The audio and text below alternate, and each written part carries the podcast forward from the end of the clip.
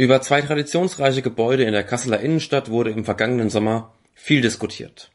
Denn rund um die beiden benachbarten Gebäude wird es in den nächsten Jahren möglicherweise eine große Baustelle geben.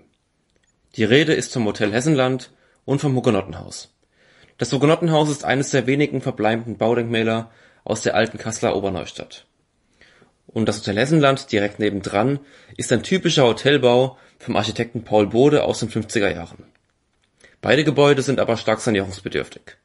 Mein Name ist Erik Seidel.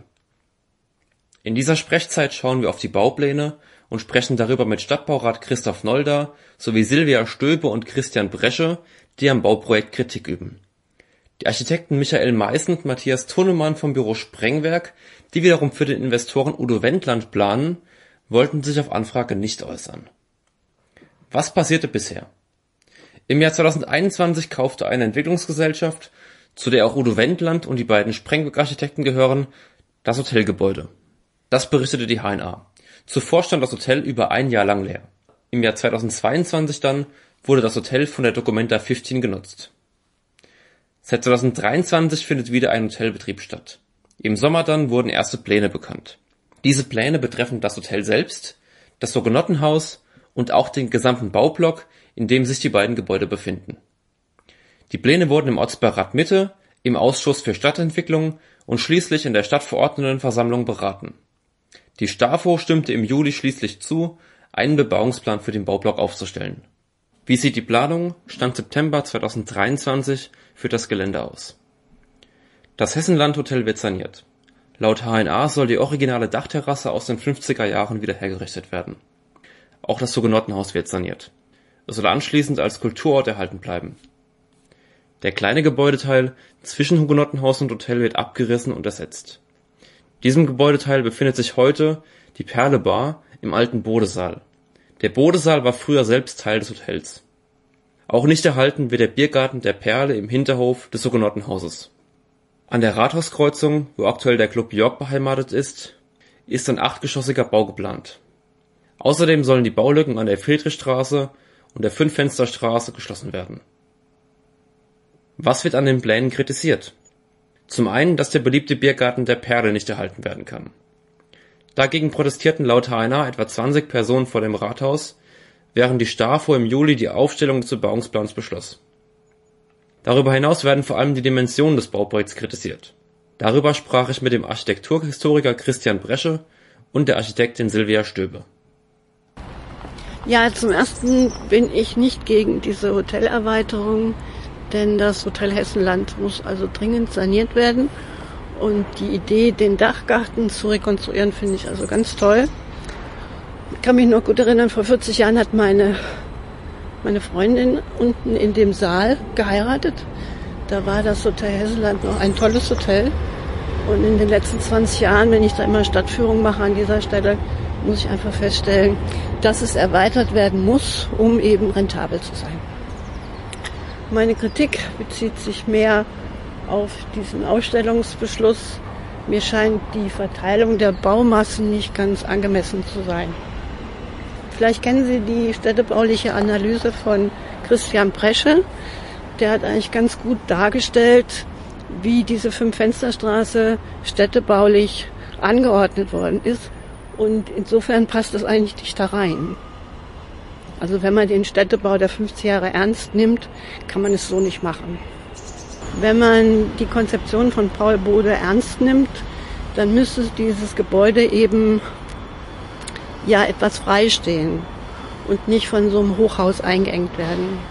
Das Hochhaus kann man vielleicht an anderer Stelle machen, da wäre ich ja gar nicht dagegen. Zunächst ist ja erfreulich, dass Friedrichstraße 25 in seiner alten Form wiederhergestellt werden soll. Auch dass das Hotel Hessenland wieder seinen Dachgarten bekommen soll. Und der Lückenschluss an der Friedrichstraße ist ja auch zu begrüßen.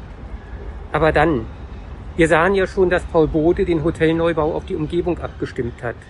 Die angrenzenden Gebäudehöhen, selbst der sandfarbene Putz von Königstraße 4. Das wird bei ihm auf, alles aufgegriffen und berücksichtigt. Wenn Bode etwa das Flachdach über dem Dachgarten zurückschwingen lässt, dann ist es nicht bloßer Selbstzweck, sondern er leitet damit zu der niedrigeren Bebauung an der Friedrichstraße über. Aber genau diese ganzen Zusammenhänge würden durch höhere Neubauten verloren gehen. Und der Teil mit dem Bodesaal, der abgerissen werden soll, ist sogar Bestandteil des Hotelneubaus von 1951 bis 1953. Herr Bode hat sich ja etwas dabei gedacht, als er das Gebäude dort in dieser Weise plante. Und die Königstraße ist vom Hotel Hessenland bis zur Wilhelmstraße als Einheit wahrnehmbar, obwohl dazwischen die breite Rathauskreuzung und der Rathaushof liegen. Die Kreuzung ist für eine funktionale Barriere, aber durch die durchlaufende Traufhöhe und sogar die Fassadenfarben wird sie städtebaulich überwunden. Und natürlich gingen mit den Abrissen auch die ganzen historischen Bezüge verloren. Von Jordes über die Königin Luise, den Namensgeber der Friedrichstraße, bis zu Ringelnatz und Reuter. Und es kommt noch etwas dazu. Der Kasseler Städtebau der 50er und 60er Jahre. In der Oberneustadt ist die einheitliche Blockrandbebauung die Norm. Höhere Gebäude werden damals nur ganz gezielt gesetzt, aus städtebaulichen Gründen. Und das gilt auch für die Fünf-Fenster-Straße, von der Rathauskreuzung bis zum Ständeplatz, mit dem Garde du Corps-Platz in der Mitte und zwei Hochhäusern an den beiden Enden. Das untere Hochhaus braucht dabei den einheitlich hohen Vordergrund an der Rathauskreuzung, aus dem es sich abheben kann. Was wünscht sich Christian Bresche stattdessen? Am Hotel selbst hat Paul Bode schon die ideale Lösung entwickelt. Besser geht es nicht, nur schlechter. In der Friedrichstraße würde ich mir nur die Wiederherstellung des Fünf-Fensterhauses wünschen und die angrenzende Lückenschließung. Beides ist ja auch geplant. Und bei Königstraße 4, also dem jetzigen York, die Freilegung der historischen Fassade, wieder im sandfarbenen Ton. Die Wärmedämmung ist bei solchen Mauerstärken ohnehin mehr oder weniger witzlos. Viel wichtiger wäre die Dämmung des Daches und an der Fünf-Fenster-Straße ein Lückenschluss. Die jetzige Hinterhofsituation dort ist ja wenig attraktiv. Nun spielen natürlich auch die Nutzungen eine Rolle. Aber im Bereich des Bodesaals hat man schon im Bestand fast alle Möglichkeiten. Der Saal liegt auf Straßenniveau und darüber haben wir im Inneren eine reine Stahl-Skelettkonstruktion von 1951. In der inneren Aufteilung ist man damit sehr flexibel. Äh, das heißt, man braucht nicht abzureißen, man kann im Bestand schon alles unterbringen. Und wenn tatsächlich ein höheres Bauvolumen nötig ist, dann kann ich mir das an der Fünf-Fenster-Straße gut vorstellen. Aber in der Mitte zwischen Königs- und Karlstraße. Hier haben wir ja eine andere Situation als in der oberen Fünf-Fenster-Straße. Und es wäre sogar historisch berechtigt, das Mittelstück zu betonen. Wenn man jetzt auch noch an Gebäudebegrünung denkt, könnte ich mir gut dort etwas vorstellen, was die Blockrandbebauung in sinnvoller Weise durchbricht und damit auch gut zwischen den verschiedenen Höhen an Königs- und Karlstraße vermittelt. Und unabhängig vom jeweiligen Wert der Baudenkmäler in einer Stadt wie Kassel, die ohnehin schon arm an historischem Bestand ist, kann man es sich eigentlich nicht mehr leisten, noch weiter auf Verschleiß und Abriss zu arbeiten. Interessanterweise hat der spätere Bezirkskonservator Holtmeier schon um 1910 gesagt, wenn das in Kassel so weitergeht mit dem Abreißen, wird man bald nichts mehr abzubrechen haben. Und das hat sich natürlich durch die Kriegsereignisse und die Nachkriegszeit noch bedeutend verschärft. Insofern ist eigentlich jede erhaltene Bausubstanz, die von historischem, städtebaulichen oder architektonischem Wert ist, jeden Aufwand wert, sie zu erhalten und eine angemessene Nutzung zuzuführen. Wie steht Stadtbaurat Christoph Nolder zum Bauprojekt? Wir begleiten das Projekt schon seit Jahren und sehr intensiv.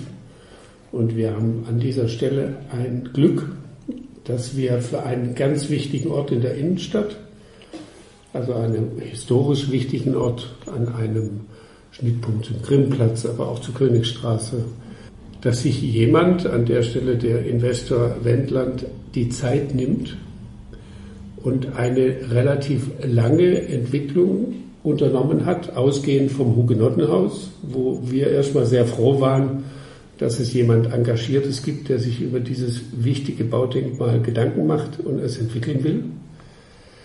Äh, dann sich die Zeit nimmt, mit sämtlichen Nachbarn ins Gespräch zu kommen, um eine gemeinsame Entwicklung anzustoßen. Und gemeinsame Entwicklung war dahingehend dann, dass er tatsächlich das Hessenland auch noch erworben hat, ebenfalls eine hochwichtige Denkmal. Äh. Wir sind dann von unserer Seite noch dazu gegangen und haben ein Grundstück daneben, was im Moment als Parkplatz genutzt wird. Das hat ursprünglich der Stadt gehört. Und mit der deutlichen Zeichen, dass eine Gesamtentwicklung dort stattfindet, haben wir auch dieses Grundstück dann veräußert, sodass dann in, im Weiteren sogar noch andere Grundstücksteile dazu kamen und heute der gesamte Block als Entwicklungsgebiet betrachtet werden kann. Und er besteht ja aus Bereichen, die gut bebaut sind, die unter Denkmalschutz stehen. Es gibt Bereiche, die gut gebaut sind und auch äh, unter Nutzung stehen. Es gibt aber auch Bereiche, wo eben nicht steht oder inzwischen andere Entwicklungen da sind. Aber im Verhältnis zu dem, was heute steht und zu dem, was in einer Innenstadt an so einem Platz stehen könnte, gibt es eine Differenz. Ja?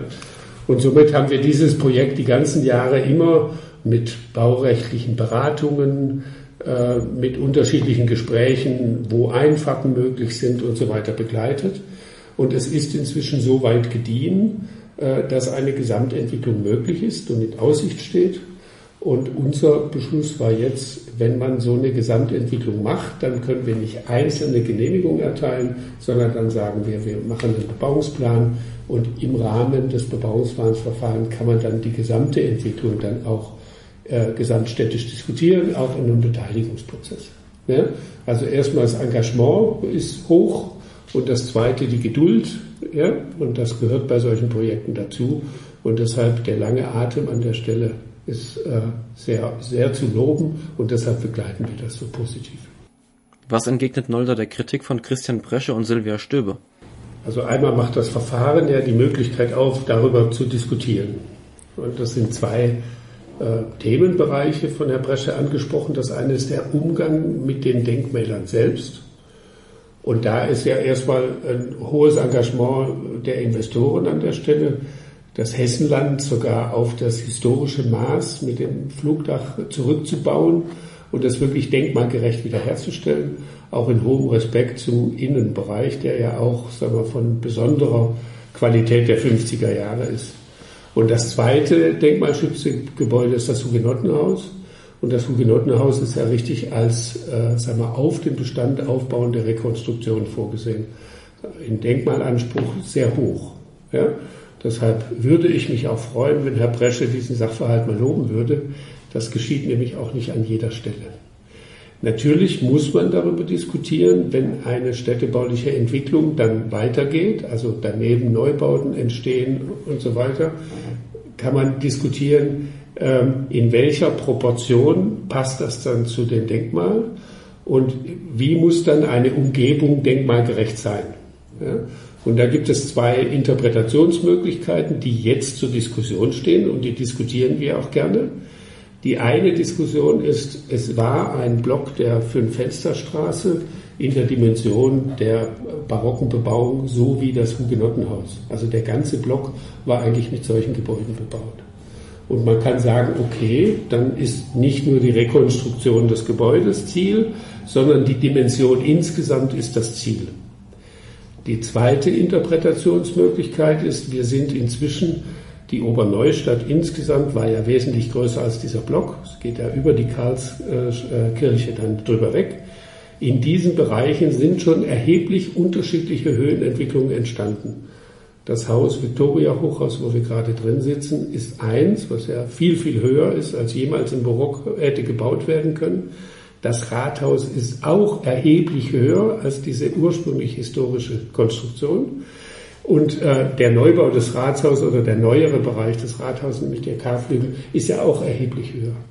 Wir haben jetzt die Situation, dass wir sagen wir, von der Friedrich-Ebert-Straße hier runter bis dann zur Trompete, wo wir eigentlich auch noch ein Entwicklungsgebiet mit unterschiedlichen Höhenentwicklungen haben, ob es da gerechtfertigt ist, ein Block dazwischen zu setzen in dieses sehr gemischte Konglomerat, was ausschließlich sich auf die barocke Höhenentwicklung konzentriert.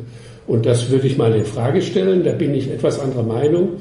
Äh, aber das ist ja etwas, was man in dem weiteren Prozess auch diskutieren kann. Welche Möglichkeiten haben die Menschen noch, sich jetzt an den Planungen zu beteiligen? Ja, wir haben auch da wieder positiv im Sinne des Investors solche B-Plan-Verfahren, die geben ja nachher quasi Bauvolumen vor, wie das gestaltet werden kann.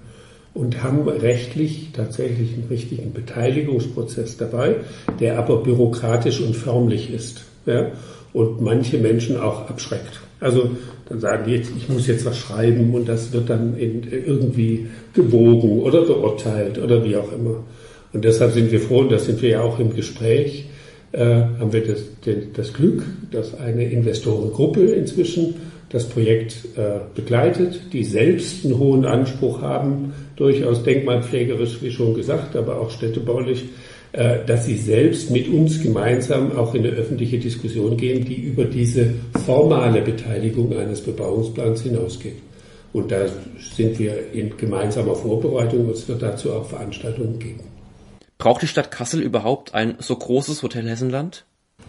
Wir haben eine Analyse aus der Vor-Corona-Zeit, wo wir ein Tourismuskonzept gemacht haben. Und dieses Tourismuskonzept hat Wesentlichen äh, einmal in der äh, Erweiterung und Erschließung der hohen touristischen äh, Qualität von einzelnen Ereignissen, also Bergpark als Welterbe mit Herkules und Wasserspiele, aber auch äh, die, äh, die Bildersammlung äh, in, in, im Schloss, ähm, aber genauso die Grimmwelt, die Neuerstellung des Tapetenmuseums, die ja schon etwas zu, weiter zurückliegende, das Landesmuseum, die Documenta, also wir sind ja eine Kulturstadt und inzwischen die Definition aus diesem Kulturdefinition hat ein eindeutiges touristisches Bild ergeben.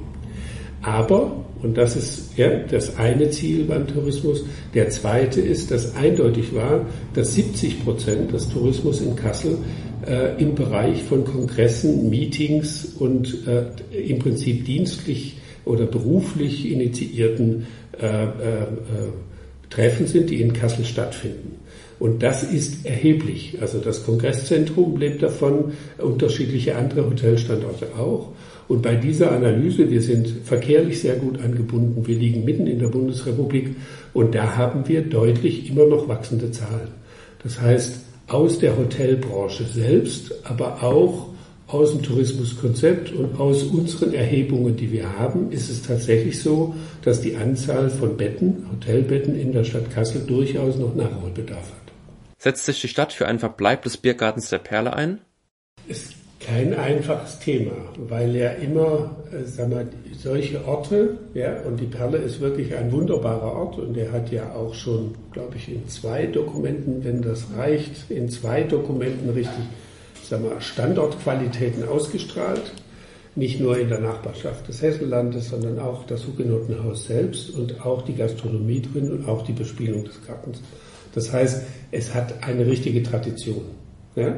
war aber, wie Sie ja auch sagen, in gewisser Weise ein Eindringen in ein fast baufälliges Haus unter relativ günstigen Bedingungen und immer wieder, um die Unterstützung zu benennen, immer plötzlichen Genehmigungsanträgen. Also für sowas braucht man ja eine Baugenehmigung, für sowas braucht man äh, in irgendeiner Weise unterschiedliche Zugeständnisse auch von der Stadt. Und dieses Projekt haben wir über diese Jahre kontinuierlich äh, unterstützt. Also operativ als Stadtverwaltung, die eben auf Recht und Gesetz aufpassen muss. Und wenn dann jemand viele Leute in den Garten einlädt, dann muss das eben auch genehmigt sein und so weiter.